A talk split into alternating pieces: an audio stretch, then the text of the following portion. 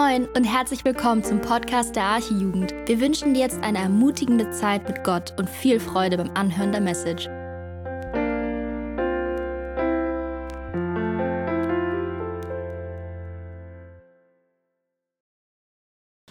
Ja, danke euch für diese erste Zeit der Lobpreiszeit. Es ist schön, in Gottes Gegenwart zu sein. Ich darf euch nochmal darauf hinweisen, einladen, gerne auch zwischendurch aus den Reihen herauszutreten, dort hinten zu diesem Kreuz mit Papier bedeckt und mit Kerzen drauf, so dass man dort seine Anliegen draufschreiben kann. Aber vielleicht darüber hinaus auch noch mehr, dass man all das, was dann auf dem Herzen liegt, an das Kreuz bringen kann. Warum auch nicht seine Liebe, sein Lob an seinen Retter. Noch einmal der Appell, seid kreativ und nutzt auch die Zeit dort hinten rechts zu einer Zeit der Stille. Karfreitag war gestern, morgen wird der Ostersonntag gefeiert, also die Auferstehung. Aber es ist nicht verboten, was wir auch heute ja schon gemacht haben, auch natürlich die Auferstehung zu erwähnen und uns dennoch schon darüber zu freuen. Ähm, das gehört alles dazu. Ich habe mal so überlegt, was ist eigentlich so Ostersamstag da so dazwischen? Was kann man darüber machen? Klar, jetzt können so vielleicht Theologen oder theologisch Interessierte unter uns hier sagen, Mensch, Andi, das wäre die Gelegenheit, mal darüber zu sprechen, wo Jesus denn war, als er im Totenreich war. So heißt es ja in der Bibel im Petrusbrief einmal, dass du darüber sprichst. Nein, das werde ich nicht tun. Aber Petrusbrief ist schon ein gutes Stichwort. Mir kam so der Petrus in den Sinn. Ich habe das mal so überschrieben, der Petrus-Report. Ich bin mal so ein Reporter und nehme euch mit 2000 Jahre zurück Seid mal ein bisschen kreativ in euren Gedanken. Stellt euch das vor, was so damals los war mit dem Petrus. Denn der war eine besondere Person, gerade auch was das ganze Geschehen rund um die Kreuzigung und Auferstehung anbelangt. Petrus war ja einer von den besonderen Lieblingsjüngern. Jesus hatte drei davon und einer war Petrus, der Jesus ganz nahe stand. Wir haben zum Beispiel die Begebenheit, als sie dort auf dem Berg waren und plötzlich erschien Elia, Mose und Jesus war auch da, also dieser Berg der Verklärung. Petrus war dabei. Oder dann in der mitschwersten Stunde für Jesus im Garten Gethsemane, da waren die Jünger alle dabei, aber als dann Jesus noch mal ein Stück abseits ging, um noch mal besonders das Gebet zu suchen mit seinem Vater, da hat er drei seiner Freunde mit sich genommen und einer davon war Petrus. Also Petrus für Jesus eine ganz besonders wichtige Person. Petrus hat all die Erlebnisse, die er mit Jesus so hatte, dem Markus erzählt. Und Markus hat sie aufgeschrieben, so haben wir das Markus-Evangelium. Petrus war bekanntlich ein Draufgänger, er war so ein Leader-Typ, so ein Alpha-Tier, er war extrovertiert und ja, wie war er? Er war auch jemand, der kläglich versagte, das werden wir gleich noch sehen. Aber er war auch der große Apostel, der von Gott mächtig gebraucht wurde, um die Welt auf den Kopf zu stellen. Auch da werden wir kurz zu sprechen drauf kommen. Ich denke, wir finden uns alle in der Person Petrus wieder. So kann man sagen, du, du und du, ihr seid Petrus. Ich weiß jetzt nicht, wie die weibliche Form dazu steht, äh, heißt, okay, P Peter und Petra oder so, ne? Nein, ähm, dass wir uns tatsächlich mal versuchen, auch mit Petrus zu identifizieren, insofern, was er an Nöten hatte, an Versagen, aber auch wo er uns ein Vorbild geworden ist. Das können wir natürlich von ihm lernen. Klar, die Dinge, die er nicht so gut gemacht hat, daraus wollen wir auch lernen, seine Fehler.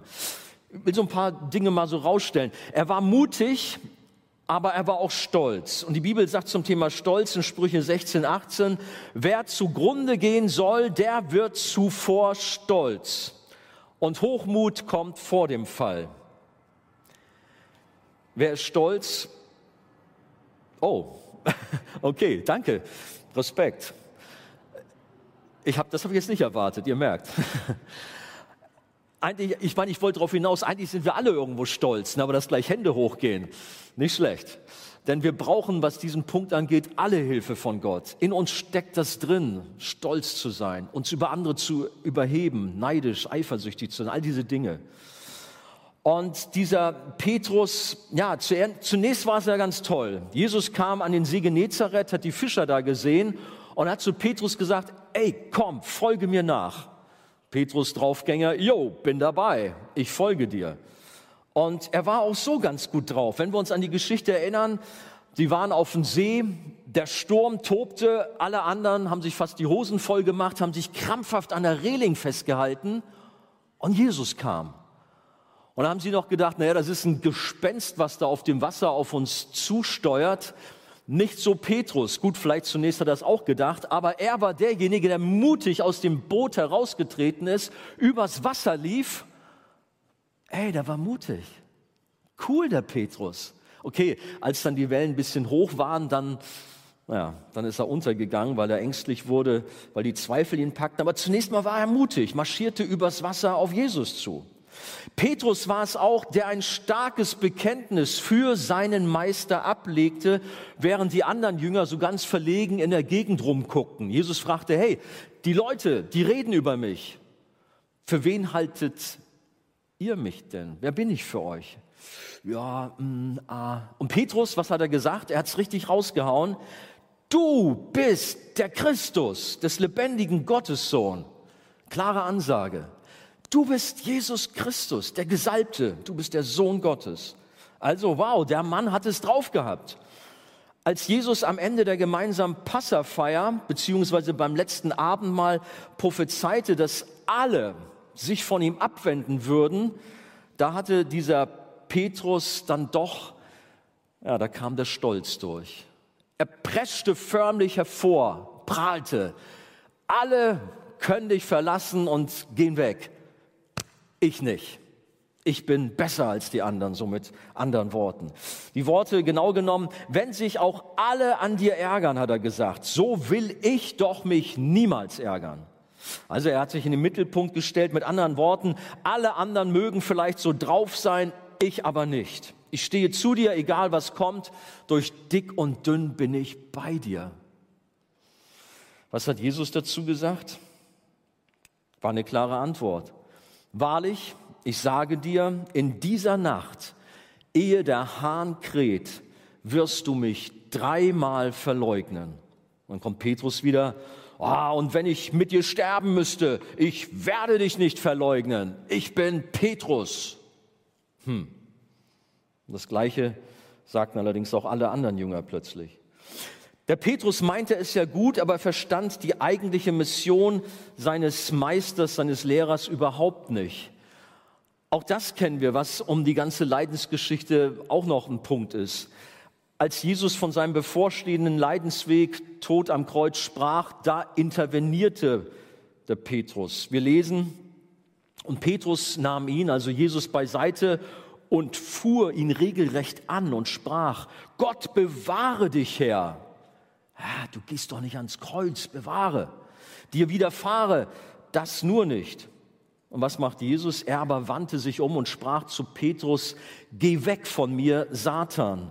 Du bist mir ein Ärgernis, denn du meinst nicht, was göttlich, sondern was menschlich ist.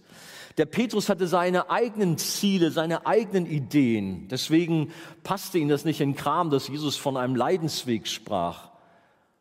Petrus wollte mit Jesus Karriere machen, wollte mit Jesus die Welt umkrempeln. Klar, er hat es gut gemeint, aber er hatte überhaupt nicht im Blick, dass Jesus doch den Weg ans Kreuz gehen musste. Und Petrus mit seinen eigenen Zielen ersetzte das auch tatsächlich in die Tat um. Wir wissen, was geschah. Da war dieser Garten Gethsemane und Jesus war dann mit seinen Jüngern dort und dann kamen die Soldaten, um Jesus zu verhaften. Vorher noch der Verrat des Judas durch den Kuss. Was passierte? Petrus zieht das Schwert, wie gut, dass er nur Fischer war und kein gelernter Schwertkämpfer. Und so hat er nicht dem Malchus den Schädel gespalten, was er wohl eigentlich vorhatte, sondern ihm nur das Ohr abgehauen. Wie gut. Jesus tat ein Wunder und machte das Ohr wieder heil, packte es wieder an. Aber Jesus maßregelt auch den Petrus mit den Worten, wer das Schwert nimmt, der wird dadurch umkommen. Ein stolzer Petrus mit eigenen Zielen, mit eigenen Ideen, das kommt da so durch. Aber lassen wir mal Petrus beiseite. Ich habe gesagt, du und ich, wir sind Petrus. Wir haben gerade schon die Äußerung gehabt, ja, stolz. Wir sind stolz. Wir haben auch damit zu kämpfen. Wir sind überheblich. Vielleicht gucken wir mitleidig auf andere runter und halten uns für den Nabel der Welt.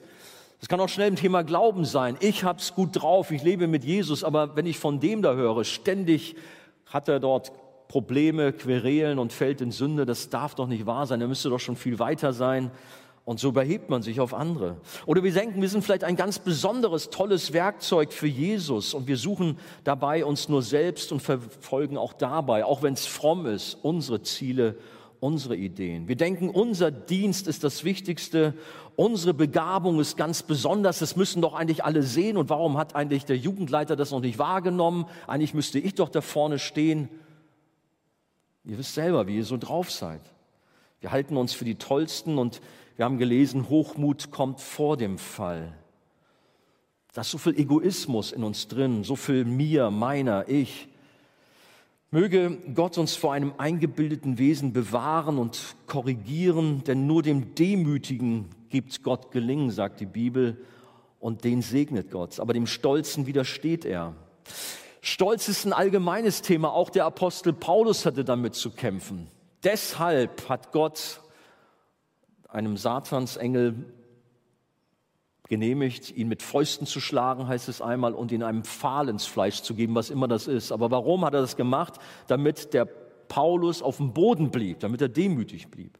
Also, wenn Paulus das schon nötig hatte, wir haben auch so unsere Kämpfe und wir sind heute Abend rausgefordert, da uns ruhig auch mal zu prüfen, wo ist es mit uns dabei? Thema Stolz. Ist nicht an der Zeit, das ans Kreuz zu bringen oder da hinten und zu sagen, Jesus, bitte nimm mir das weg. Ich stehe mir so oft selber im Weg. Was sehen wir noch bei Petrus? Er war ein Verleugner und ein Feigling. Und da kommen wir dann so richtig ins Eingemachte. Jesus hat gesagt, wer nun mich bekennt vor den Menschen, zu dem will ich mich auch bekennen vor meinem Vater im Himmel. Wer aber mich verleugnet vor den Menschen, den will ich auch verleugnen vor meinem Vater im Himmel. Matthäus 10, 32 bis 33. Herausfordernde Worte. Was ist mit Petrus? Im Garten Gethsemane musste Petrus schon die erste Pleite erleben, nämlich dass er aufgrund seiner Lauheit, vielleicht auch Faulheit, nicht in der Lage war, auch nur nicht eine einzige Stunde mit seinem geliebten Herrn, Meister, Lehrer zusammen wach zu bleiben, zusammen zu beten, sondern er ist immer wieder eingeknackt. Ihm war das alles zu schwer. Er schlief, sodass Jesus das eben sagte, könnt ihr nicht eine Stunde mit mir wachen? Vielleicht wäre der eine oder andere von uns heute froh, wenn er schon zehn Minuten mit Jesus mal zusammen im Gebet verbringen könnte. Auch das ist herausfordernd für uns. Oder vielleicht sind wir so laut drauf und schaffen es kaum in den Gottesdienst zu gehen, in den Hauskreis und haben da so unsere Schwächephasen und haben so viele andere Dinge, die uns wichtiger sind.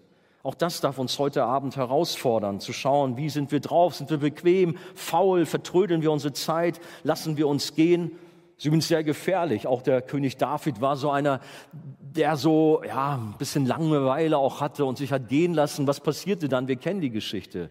Guckte von seinem Dach runter, sah die hübsche Frau und fiel in Ehebruch.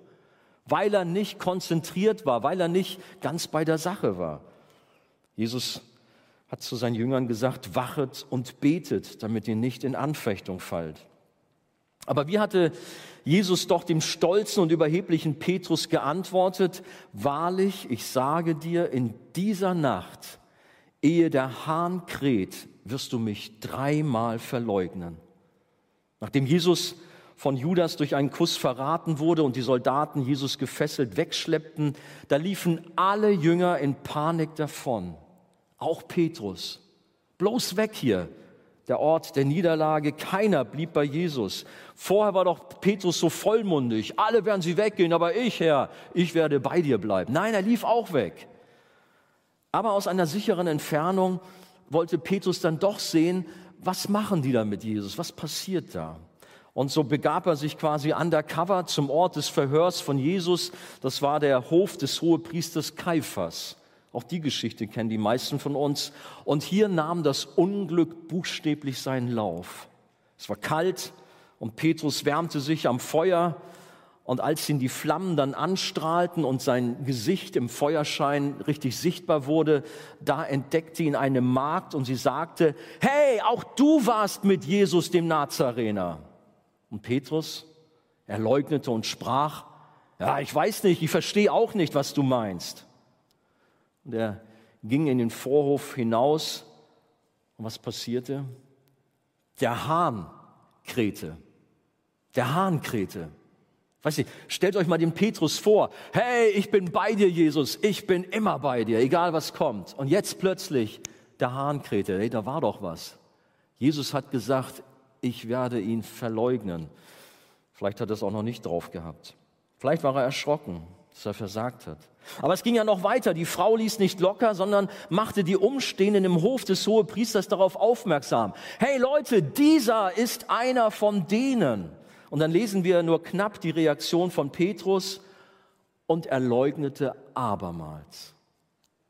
In der schwersten Stunde von Jesus versagte Petrus komplett und jetzt sogar zum zweiten Mal. Wir wissen, leider eskalierte das Ganze und es gab noch eine dritte drastische Steigerung. Und nun waren tatsächlich alle Leute im Hof auf Petrus aufmerksam geworden. Wir lesen, und nach einer kleinen Weile sprachen die, die dabei standen, abermals zu Petrus, ja wahrhaftig, du bist einer von denen, du bist auch ein Galiläer. Okay, wir kennen solche herausfordernden Situationen, dass Menschen über uns sagen, du bist doch auch so ein Christ, du rennst doch auch in Gottesdienst. Und dann ist uns das vielleicht peinlich. Äh, ja, nee, ach, äh, hab mal geguckt, was da so los ist vielleicht. Sonst gehe ich da ja eigentlich nicht hin zu den Frommen. Weiß ich nicht, ob du so drauf bist. Manch einer versucht so ein Doppelleben zu führen. Aber hier bei Petrus wird es richtig drastisch und ihr wisst schon, was kommt. Nach einer kleinen Weile sprachen die, also sie haben ihn dann als Galiläer nochmal so herausgefordert, aber jetzt Petrus. Er aber fing an, sich zu verfluchen. Wie gut, dass die Bibel knapp gehalten ist, dass da nur steht, er fing an, sich zu verfluchen und dass nicht noch irgendwelche Worte abgedruckt sind und was er eigentlich da noch alles gesagt hat. Er fing sich an zu verfluchen und zu schwören, ich kenne den Mann, ich kenne Jesus, ich kenne den Mann dort nicht von dem ihr redet. Schlimmer kann es eigentlich nicht kommen. Schlimmer kann man sich nicht benehmen. Petrus distanziert sich nicht bloß von seinem Glauben, sondern er sagt sich unter Flüchen, unter Eid von Jesus, dem Sohn Gottes, los. Weiß nicht, sind wir, wenn wir das so auf uns wirken lassen, sind wir entsetzt? Was? Petrus, dieser nahestehende Jünger, was macht er da? Dass er so tief gefallen ist? Oh Mann kann nur sagen, Vorsicht, denn auch wir verleugnen nahezu jeden Tag unseren Herrn und Retter. Zwar jetzt nicht vielleicht so mit deutlichen Worten, wie das hier bei Petrus der Fall war, aber durch unser Verhalten, das ebenso eine klare Sprache spricht. Jede noch so kleine Sünde ist ein Verrat an Jesus, weißt du das? Du brauchst nicht groß unter Flüchen und dich von Jesus lossagen. Aber da, wo du bist, da, wo du in Sünde lebst, da distanzierst du dich von Jesus, da verrätst du ihn. Du nennst dich Christ, aber liebst die Welt und die Sünde und damit verleugnest du Jesus. Schämst du dich, wenn du als Christ identifiziert wirst? Versteckst du lieber deine Bibel auf einer Studienfahrt anstelle, dass du sie herausholst und sichtbar darin liest? Oder ich kann mich selber daran erinnern, Kantine im Finanzamt. Warum habe ich nicht so gemacht und offiziell gebetet, vielleicht so noch aufstehen können? Herr, danke für das Essen. Habe ich natürlich nicht gemacht. Aber manchmal ganz versteckt, als wenn ich mein Besteck noch irgendwie gerade so ein bisschen sortieren muss. Warum? Warum schäme ich mich vor dem Essen zu beten? Solche Sachen fallen mir ein, wenn ich darüber nachdenke. Und du hast vielleicht auch so deine Geschichten, wo du versagt hast in dieser Form. Möge der Herr uns verzeihen und uns gnädig sein. Du verleugnest Jesus. Sprichst du von der Jugend als deine Unternehmung am Samstag oder sagst du offen, ja, ich war im Jugendgottesdienst? Was sagst du, was du am Wochenende gemacht hast, wenn die anderen von ihren Partys prahlen? Wie oft haben wir kein Rückgrat, uns zu Jesus zu bekennen und zu gewissen moralischen Fragen und Themen klar und deutlich Position zu beziehen? Wie oft knicken wir ein? Wie oft verleugnen wir Jesus und sagen, ich kenne ihn nicht? Ich gehöre nicht dazu. Ich will damit nichts zu tun haben. Möge Gott uns gnädig sein. Wir knicken ein von unseren ungläubigen Freunden. Wir scheuen uns vor Diskussionen, weil es uns unangenehm ist. Wir sagen uns damit quasi von Jesus los. Petrus bekam die Kurve auf eine ganz eigenartige Weise. Es gab einen schrillen Signalton, der war wirklich schrill für ihn, den wird er oder hat er mit Sicherheit niemals wieder vergessen. Das war ein Weckruf, ein Hahnenschrei am frühen Morgen. Und wir brauchen alle einen Weckruf, der uns zur Buße führt. Vielleicht gerade heute Abend hier. Ich weiß nicht, was dein Problem ist, ob das Verleugnung ist, ob das Stolz ist, ob das irgendwelche anderen Sünden sind. Möge Gott dir einen Weckruf schicken am Ostersamstag 2022, weil du brauchst es. Hier kräht jetzt gerade kein Hahn, aber du merkst, wie der Heilige Geist ganz deutlich zu dir spricht und sagst, mach nicht weiter so mit deinem Leben. Es geht nicht. Du willst mein Kind sein, so kannst du nicht leben. Von dem Weckruf bei Petrus lesen wir, und alsbald krähte der Hahn zum zweiten Mal. Und wir lesen dann, da gedachte Petrus an das Wort, das Jesus zu ihm gesagt hatte. Da hat es gecheckt. Ehe der Hahn zweimal kräht, wirst du mich dreimal verleugnen. Und er fing an zu weinen. Wie gut. Es kam an. Ein Weckruf, er ging in sich und er brach zusammen und weinte. An einer anderen Stelle heißt es, er weinte bitterlich. Es war der Moment, als gerade dann Jesus an ihm vorbeiging. Und könnt ihr euch das vorstellen? Petrus, der gerade noch so lautstark sich gegen Jesus gestellt hat, dem es peinlich war, der Jesus verleugnet hat, sich unter Eid und unter wüsten Verwünschungen von Jesus losgesagt hat, begegnet plötzlich Jesus. Und der guckt ihn nur an, der guckt ihm tief in die Augen. Könnt ihr euch vorstellen, was diese Augen ausgelöst haben? Die gingen tief in sein Herz. Und stell dir vor, wie Jesus gerade auch dich mit seinen Augen anschaut. Nicht voller Zorn, sondern liebevoll, aber auch betroffen. Du bist ein Sohn, eine Tochter Gottes, aber lebst so ein Leben. Jesus schaut dir ins Herz. Und bei Petrus war es so, dass er so getroffen war, dass er zusammenbrach und dass er bitterlich weint. Und vielleicht ist es auch heute Abend ein Moment für dich, wo du über dein Versagen, deine Sünde, deine Verleugnung weinen und umkehren solltest. Und wenn wir zu Jesus kommen, und ich lade uns ein dazu, heute an diesem Ostersamstag, dass wir zu Jesus kommen und Vergebung bitten, dann wissen wir aus dem ersten Johannesbrief, dann ist er treu und gerecht und er vergibt uns alle Ungerechtigkeit.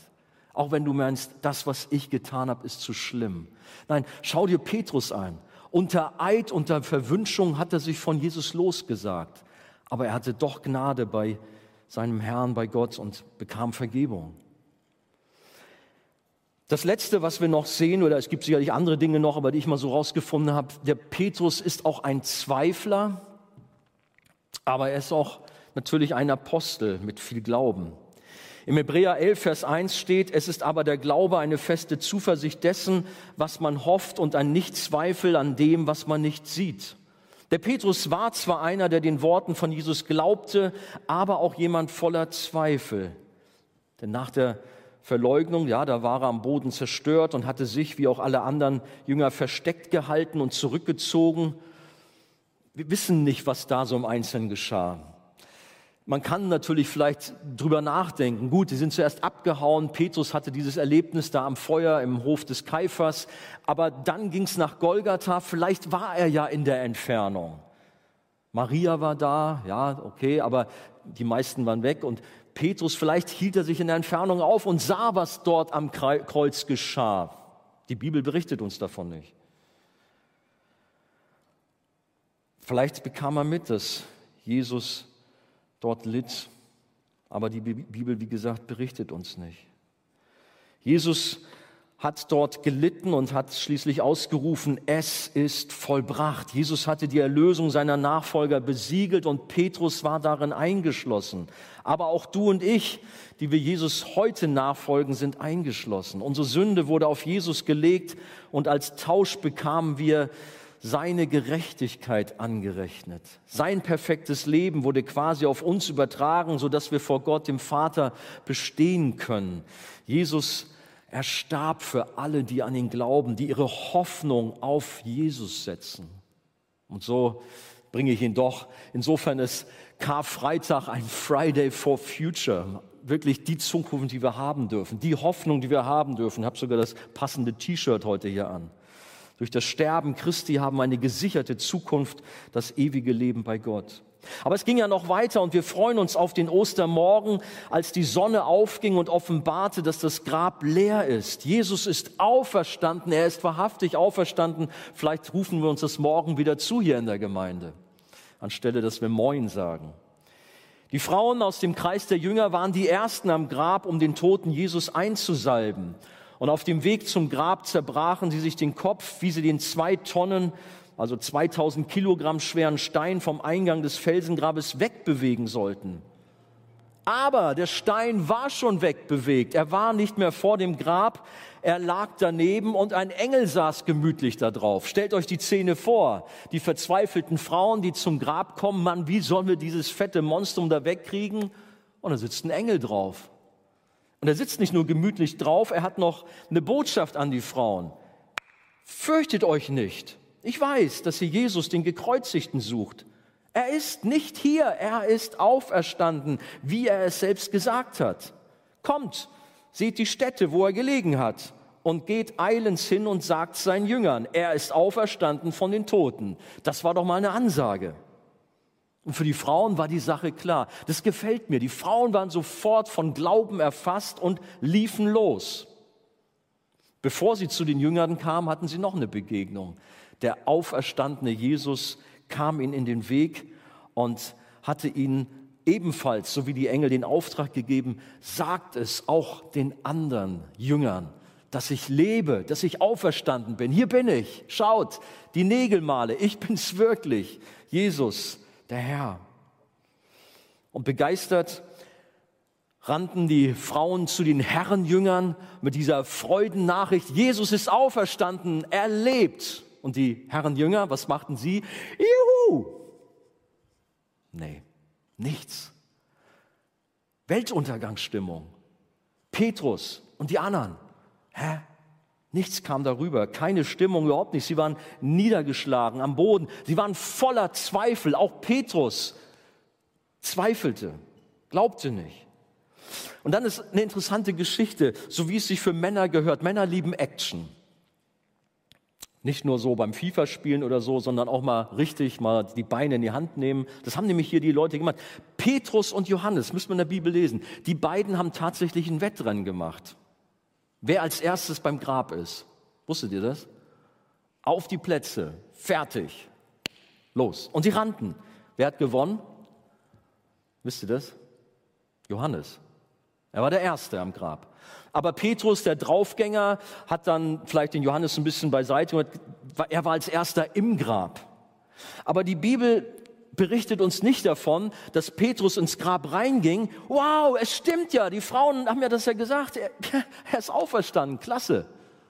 Jubel. Nein, von Petrus lesen wir das nicht. Er blieb weiter in seinem Zweifel. Wir lesen in der Bibel nur von Johannes. Wie heißt es da? Er sah und glaubte. Johannes 20, Vers 8. Mehr steht da nicht. Von Johannes ist das gesagt, nicht von Petrus. Schade. Petrus glaubte nicht. Er zweifelte. Er war deprimiert, er war am Boden zerstört. Und wisst ihr, wie Petrus drauf war? Das heißt, ihr wisst es, wenn ihr die Bibel kennt. Er wollte wieder zurück in seinen alten Job. Er wollte wieder fischen gehen. Bringt doch alles nichts. Unser Weltmission-Programm ist gescheitert. Unser Herr ist gestorben, hat doch alles keinen Zweck mehr. Ich gehe wieder fischen. Aber dann kam Jesus persönlich zu ihm und begegnete ihn. Und das brauchen wir auch. Wir brauchen eine persönliche Begegnung mit unserem Herrn, mit unserem Retter. Und so hat es Petrus in besonderer Weise erfahren. Petrus hat den Herrn Jesus dreimal verleugnet und dann kam Jesus und hat ihn dreimal gefragt, hast du mich lieb? Petrus antwortete ihm, ja, natürlich, ich liebe dich. War schon fast traurig. Warum muss ich das immer wiederholen? Aber Jesus hat es bewusst so gemacht und hat ihm einen Auftrag gegeben und hat gesagt, komm, weide meine Schafe. Sei du der Hirte für die erste Gemeinde. Komm, nimm das in die Hand. Du bist Petrus, hatte er vorher auch schon gesagt, und auf diesen Felsen will ich meine Gemeinde bauen und die Pforten der Hölle sollen sie nicht überwältigen. Und der Petrus hatte eine Lektion gelernt, gerade auch um diese Ostertage herum, und war durch die Auferstehungskraft verändert worden. Aus einem stolzen Angeber wurde ein demütiger Diener. Er rief selbst zur Demut auf und schrieb in seinem Petrusbrief, im ersten Brief, Kapitel 5, Vers 5, Gott widersteht dem Hochmütigen, dem Demütigen aber gibt er Gnade. Das ist ein Wort von Petrus. Er hat's begriffen. Ich war stolz, aber Gott hat meinen Stolz gebrochen. Und ich weiß, er gibt den Demütigen Gnade. Aus einem schläfrigen, lauen Typen wurde ein wachsamer, konzentrierter Leiter, der davon warnte, seid nüchtern und wacht. Auch das ist ein Wort von Petrus, 1. Petrus 5, 8. Und er mahnte die Gläubigen, den Teufel, dem brüllenden Löwen im Glauben fest zu widerstehen. Er war nicht mehr lau, er war nicht mehr so eine Pappnase wie vorher, sondern er war ergriffen von der Kraft Gottes, von der Auferstehungskraft. Aus einem ängstlichen Feigling, der sich in Panik vor den Römern versteckte, war ein mutiger Apostel geworden. Ein Apostel, der die Welt veränderte in einer gewaltigen Weise. Er forderte die Gläubigen auf, sich nicht zu schämen, sondern bereit sein, für Christus zu leiden. So heißt es in 1. Petrus 4, 16. Petrus war auch als Apostel nicht perfekt. Es gibt manche Episode, wo er eingeknickt war, wo wieder Menschenfurcht durchkam. Er hat sich dann vor seinen jüdischen Leuten gefürchtet und das fängt wieder an mit dem Gesetz, das zu halten. Ihr kennt vielleicht solche Geschichten. Hat sich mit Paulus da mal in die Haare gekriegt.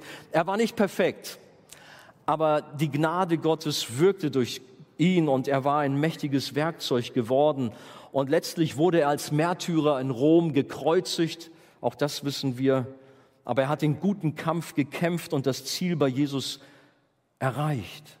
Das heißt für uns, lasst es uns gleich tun wie Petrus, den guten Kampf kämpfen, alles geben, aus unseren Versagen zu lernen den Stolz abzulegen, die Lauheit abzulegen, die Zweifel abzulegen, die Sünde abzulegen. Möge Gott uns gnädig sein heute am Ostersamstag, bevor wir dann morgen voller Jubel rufen, Jesus, du bist auferstanden, du, bist leb, du lebst. Heute dürfen wir es auch rufen. Aber ich lade uns ein und dafür soll auch jetzt die weitere Lobpreiszeit dienen, dass wir nicht nur unseren Herrn loben und ihn feiern, sondern dass wir uns auch selber vor Gott prüfen, wo stehen wir, wo sind wir heute gefordert, vielleicht auch zu jemandem unseres Vertrauens zu gehen und mit beten zu lassen. Auch das Jugendteam soll sich gleich dort hinten auf der linken Seite gerne bereithalten, dass ihr dorthin gehen könnt und mit euch beten lassen könnt, euch segnen lassen könnt für die Herausforderungen im Alltag, für die Herausforderungen, die auf euch zukommen, beruflich, im Studium, in eurer Familie, persönlich, was euch einfach niedermacht, was euch kaputt machen will. Lasst uns einander die Sünde bekennen. Lasst uns einfach Jesus suchen. Er selbst ist hier in unserer Mitte. Glaubt ihr das? Lade ich uns ein, gerne auch darauf zu reagieren. Jesus ist auferstanden. Wir haben eine lebendige Hoffnung. Und wenn wir die Petrusbriefe lesen, vielleicht könnt ihr euch noch daran erinnern, davon zeugt dieses Shirt, das war ja die Sommerfreizeit in Kroatien, wo wir dieses Thema hatten. Dieser Petrus war ein Loser. Er hat mächtig versagt, aber er hat viel Gnade gehabt und Gott hat ihn verändert. Und das wünsche ich auch dir, dass du diese Veränderung erlebst, vielleicht auch heute Abend. Lass dich segnen, dort hinten links beim Jugendteam. Geh auf die rechte Seite und hab eine Zeit der Stille, schreib dort etwas auf das Kreuz, was am Boden liegt. Lass uns diesen Abend noch weiter nutzen in der Gegenwart unseres Herrn. Bist du dabei? Dann möchte ich gern mal einen Amen hören. Ihr seid da. Gott segne euch.